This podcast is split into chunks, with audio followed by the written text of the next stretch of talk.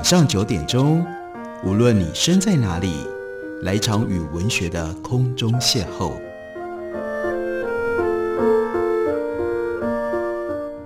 杨照谈书，邀您一同遨游文学世界，认识古今中外的经典之作。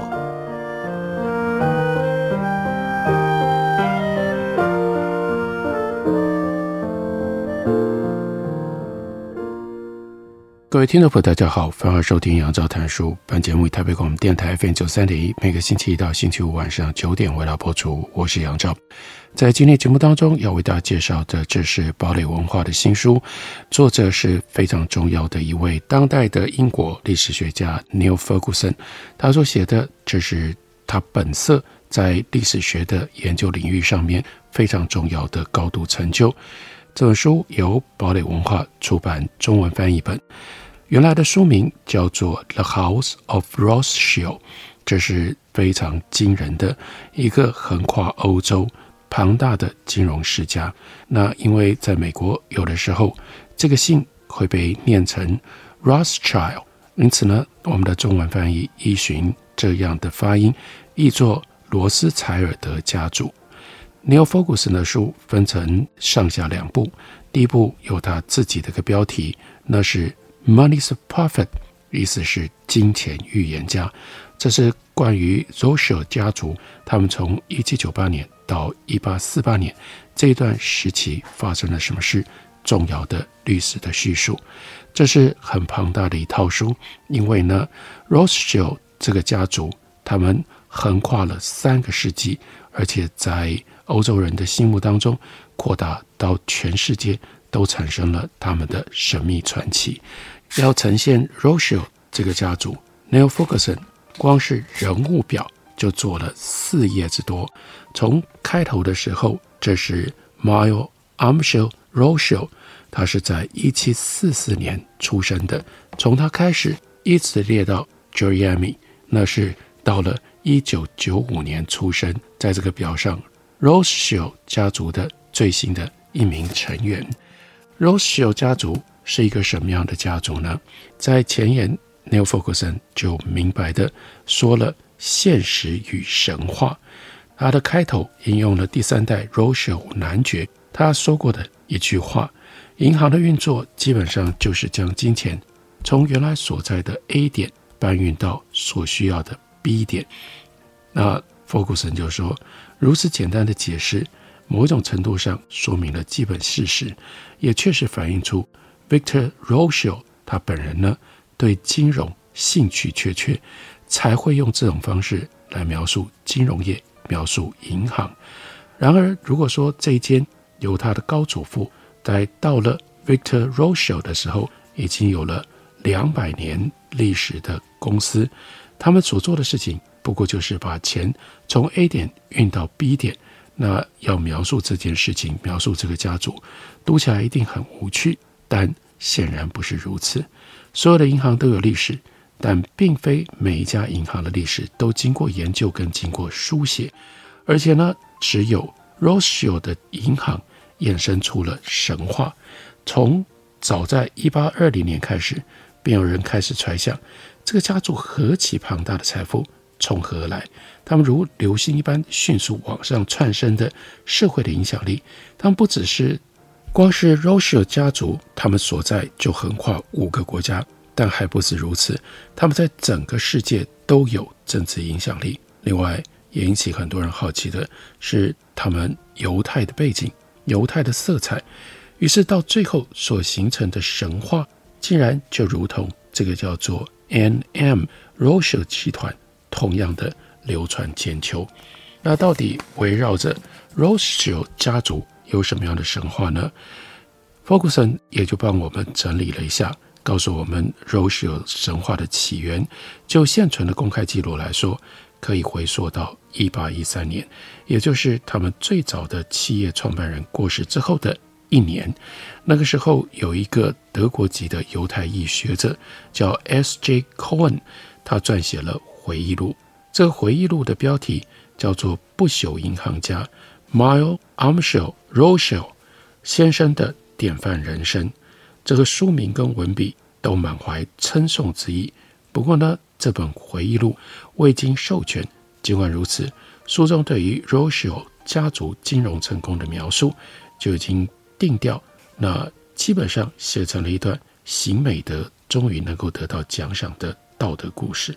这个 Cohen 在书里面表示，Mile Amschel 不但是一位虔诚而且观察敏锐的犹太人，他的人生也完全消除了人们的疑虑，证明了犹太人身为犹太人，既能够维持他们虔诚的信仰，同时也还能够成为杰出的人士以及良善的公民。后来还有许多作者写了对于 Miles arm shell 表达崇敬之意的书籍跟作品，他们都和 Cohen 一样。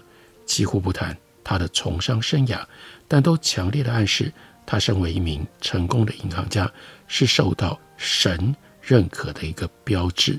十三年之后，出版了一本更为详实，但同样带有说教意味的书，来解释 Rochal 这个家族的成功。这本是在德国莱比锡出版，由大出版商 Bruckhaus 所出的，书名叫做。有识阶级的德国大众百科，这是在 Bildmild 时期最典型的一本大众工具书，非常受欢迎。那个时候竟然就有八万本的销量。不过这本书虽然形式上类似法国大革命前启蒙运动相关的非常重要的百科全书派他们所编的那种法国百科全书，可是内容在精神上，在价值观上。却很不一样。德国的百科全书内容受到保守势力的监控。在一八二七年版本的百科当中，首先出现了 Roschio 这个条目，作者呢是奥地利的政治领袖梅特涅的秘书。内容正面肯定的语气反映了 Roschio 对奥地利公共财政以及对于这位秘书他的私生活有着越来越高度的影响力。这篇文章得到了家族的认可，而且呢，家族也付了钱。出版之前，作者曾经大声地将内容念给为维也纳家族工作多年的资深职员听。十天之后，这位作者他就收到了 Rochio 亲自赠送的实际奖赏，当然就是钱了、啊。虽然在 Bruckhaus 出版的百科全书有四个专栏当中。这个作者并没有多提 Rochio 他出生于法兰克福贫民窟的事情。实际上，他根本没提到他们的宗教信仰，但是暗示了他们一直到最近才成为所有公司企业最强大的一个。他认为这样的成功根植于奠基者 Mile Amschel 他的辛勤工作和节俭、知识，还有经过考验的正直。而 Mile 他的五个儿子。同样备受赞誉，因为他们的要求总是合情合理，恪尽职责也仔细谨慎。他们的计划简单而清楚，付诸行动的手段也相当高明。除了他们经营生意的技巧之外，作者花了很大的篇幅来描述这五个兄弟啊，个个都具备道德品性，这对他们的事业成功是相当关键的因素。我们来看下面的这段引文，说。要自成一党并不困难，只要你的力量够大，就足以号召许多对你有利的人。不过，要集结各方的支持，并且赢得不分贵贱众人的尊敬，需要拥有的不仅仅是物质资源，更要拥有某一种精神特质。而这种特质并不常在有钱有势的人身上看到。在各处行善，从不拒绝帮助有需要的人，总是愿意满足前来求助之人。这种要求。并不顾自己的阶级，而且以最高尚的精神做最为重要的服务。透过这些方式，Rothschild 家族当中这五个兄弟各自都受到真正的欢迎，而且不凭算计，是凭借着发自内心的博爱和仁慈精神。这样的描述当然听起来有点乏味，千篇一律。自古以来，收了钱的写手。就是用这种华丽的辞藻来描写自己有钱的金主。不过，这位作者他另外有一本过世了之后才出版的书，叫做《r o s h i l 家族的传记注释》，其中他有一段以 Machiavelli 式的权谋观点解释能力、美德和环境运气之间的关系。所以这段话我们也值得听一下。说有一件事实虽然不算新颖，但一般大众却不甚理解。在名人望族的历史传记当中，经常会使用“运气”这个词。当我们试图要把这个词从每一个案例当中的个人或者是重要的因素当中完全抽离出来，这个词也就失去了所有的意义。人生当中总有一些情况或者是事件，无论是好运或坏运，都可能是决定性的因素。虽然命运不见得完全靠这单一的因素，但是如果要一直成功下去，或者会一直失败，那么那就和个人的美德、个人的失误、个人的缺点是有关的。端看那个人是有幸具备前者，或又是遭遇后者的诅咒。不过，最出类拔萃的个人特质，或许有的时候也需要非比寻常的环境以及举世竞争的事件，才能够产出成果。开创王国的王者，据此才建立了权座。Rothschild 家族也是据此才。成就伟大。换句话说，真的要了解 Rothschild 这个家族，我们不得不像 Focuson 这样，把他们所作所为以及他们的遭遇放回到那样的一个时代里。但不幸的是，有很多的神话传说是不理会、不管这些时代背景跟条件的，创造出好像 Rothschild 这个家族不只是非常的庞大，而且。非常的可怕。什么是神话传说？什么是事实？这就是 f o g u s o n 这本书在历史研究的这样基础上，他要试图清楚为我们分辨开来的。我们休息一会儿，等我回来继续聊。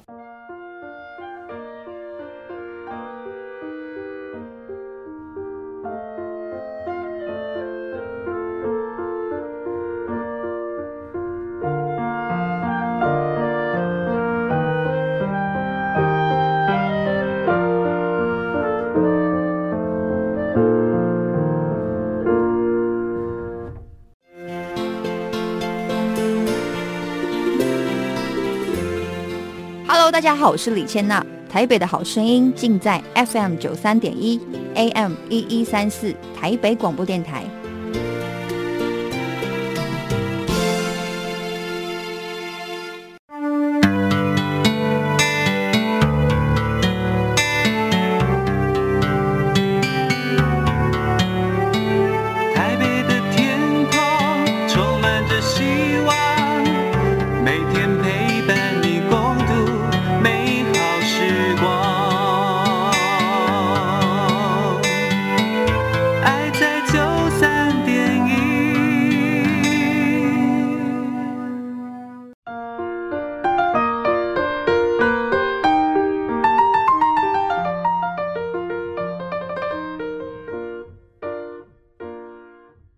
感谢您继续收听《杨照谈书》。本节目以台北广播电台 FM 九三点一，每个星期一到星期五晚上九点为大家播出到九点半。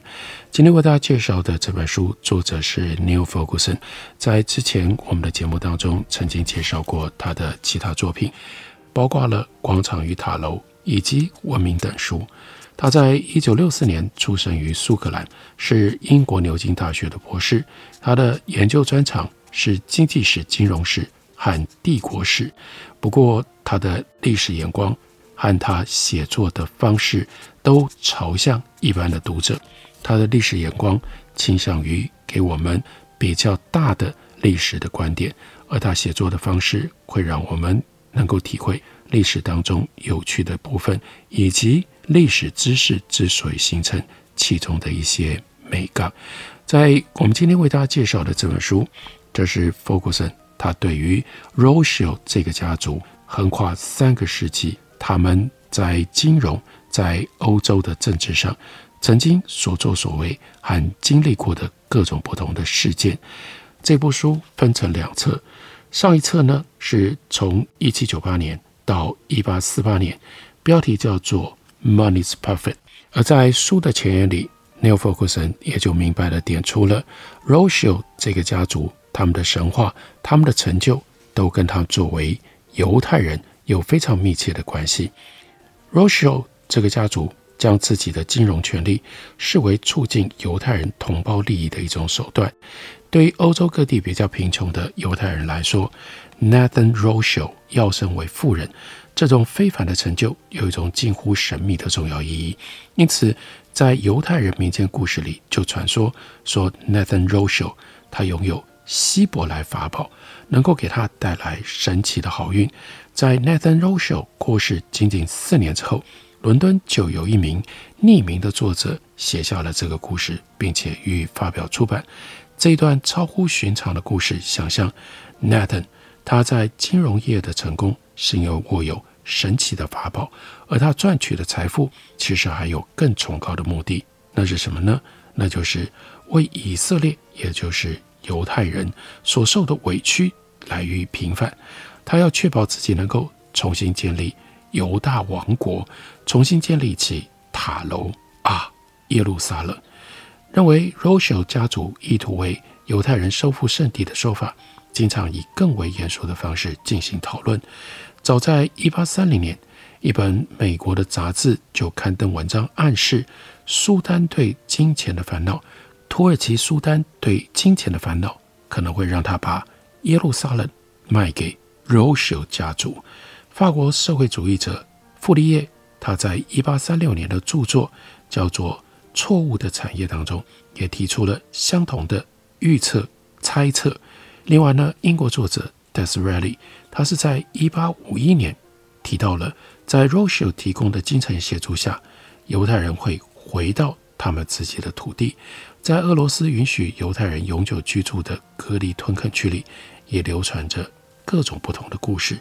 例如，其中有一个故事叫做 Roshel 城堡里的沙皇。里面提到了类似的概念。Roshel 家族当然也可能要利用自己的金融影响力，逼迫沙皇停止迫害在俄罗斯的犹太人。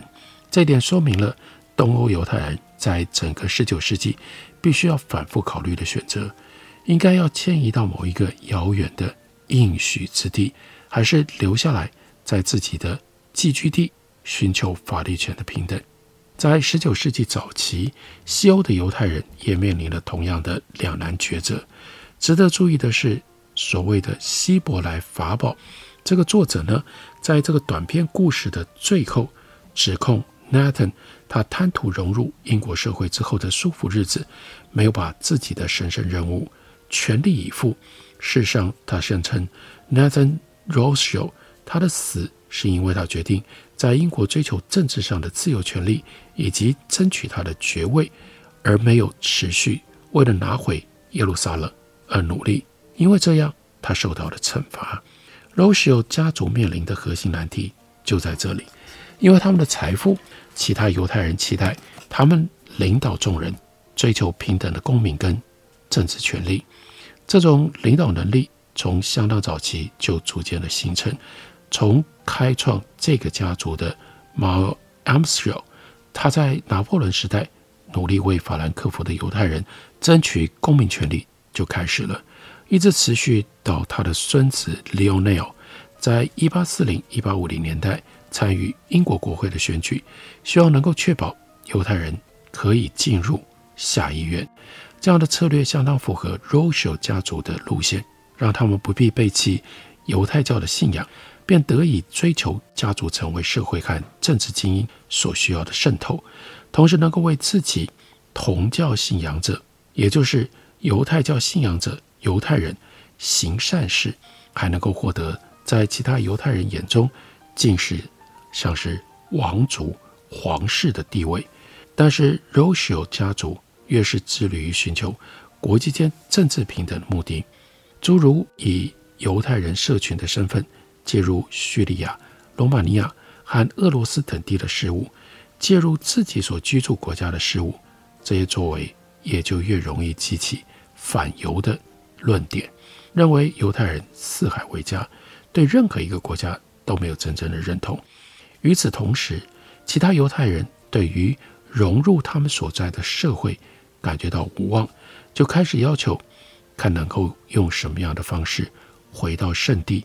回到以色列，回到耶路撒冷，以至于使得 Roshel 家族他们的处境更加的尴尬，因为他们并不想放弃。他们怎么会想要放弃自己在欧洲富丽堂皇的城镇和乡间的别墅？他们干嘛要回到荒芜的巴勒斯坦呢？而这正是他们反犹太的敌人所想要的结果。在一八四零和一八九零年代，有出现了很多抨击 r o s h i l 的漫画，都画出了 r o s h i l 家族他们加入一群犹太人离开德国前往圣地，虽然携带顶级的旅行行头，但终究还是必须要离开啊。苏格兰评论家，大家应该听过，这也是重要的历史学家、思想家 Thomas Carlyle，他在评论 Lionel 要竞选争取进入下议院的时候，他就问：一个真正的犹太人，一切思想、行动跟心力都是为了自己可怜的巴勒斯坦，又怎么可能试图要成为哪一个国家的参议员，甚至是哪一个国家的公民呢？这就是 Theodor Herzl 他们这些早期犹太复国主义者的论点。他们逐渐相信，唯一能够解决犹太人问题的方法，就是让犹太人离开欧洲。找到属于自己的犹太国度。赫首他进行了一连串的尝试，试图赢得 r o s h e l 家族的支持，因为他相信他们会清算庞大的资产来回应反犹者的攻击。赫首他就写了一份六十六页致 Rothschild 家族议会的书信，不过一直没有寄出，因为他从最初遭到回绝当中得到了结论，觉得。Rothschild 家族啊，他们其实是一群粗俗、傲慢又自私自利的家伙。他后来甚至称 Rothschild 家族是犹太人民族当中的不幸，甚至威胁：如果 Rothschild 家族反对他的行为、他的行动，他就要号召大家来肃清 Rothschild 家族，或者是他至少会发起凶猛的宣传活动来对付 Rothschild 家族。如果一个犹太复国主义者在一八九零年代就使用了这样的语言，那么在二十世纪第一次世界大战之后，中欧战败国当中兴起的激进反犹太分子同样用词连立，也就不会让人觉得意外了。只是背后的原因很不一样。确实，早期国家社会主义者，也就是 Nazi 纳粹的前身，或者是攻击 r o s h e l 家族的。民族宣传当中最有趣的特色，那就是他们很缺少原创性。德国纳粹诗人 Eckart 他在一九一九年的讲稿叫做《致所有劳动的人们》，他的语言就是这种缺乏原创力的很好的例子。他在演讲里说：“Rosha 家族拥有四十亿，他们只需要管理自己的财富，确认安置得宜，根本不需要工作。”至少不是我们所了解的工作方式。不过，是谁供养他们和他们这一类的人呢？让他们能够拥有如此巨量的金钱？是谁？是你们，没有别人，就是你们。没错，是你们的钱，劳心劳力，辛苦赚来，结果却像是被磁铁吸走一般，落入了这些贪得无厌的人的金库里。这番话和一八四零年代以来。法国、德国等地激进分子所说的没有两样。早期还有一位国家社会主义者以 r o s h i l 作为他发誓要解决的犹太人问题的例子，那个人就是 Hitler。例如，希特勒在一九二一年五月在纳粹报纸《人民观察家报》上发表一篇文章，称有一群犹太资本家控制了社会主义媒体，并且点名。r o s h i l 家族就是其中之一。一九二二年，希特勒至少在两场演讲当中提到，有一种人的成就是像 Alfred Krupp，他身为发明家，努力不懈工作，才得以累积出巨大的全国性成就。还有一种人的贪婪，是像 Rothschild，借由战争和革命获利，以贷款让人们成为利息的奴隶。这两种人明显是完全不一样的。纳粹党的成员 Rosenberg 在他的著作《二十世纪的神话》当中也有类似的论点。所以 Rothschild 家族一边是犹太人，另外一边建立了庞大的金融帝国，这两项因素彼此互相缠卷，以至于使得我们在理解这一段长达三百年的欧洲历史的时候，我们经常会遇到这个家族。不理解这个家族，很难讲清楚到底欧洲是在这段时间当中如何变化的。不过要讲清楚这个家族的历史，就需要像 Neil Ferguson 这样的历史学家，而且还写了两大册的书，叫做《The House of r o s h i l》罗斯柴尔德家族。这两册书的中文翻译本刚刚由堡垒文化出版公司出版，介绍给大家，推荐给大家。感谢您的收听，明天同一时间我们再会。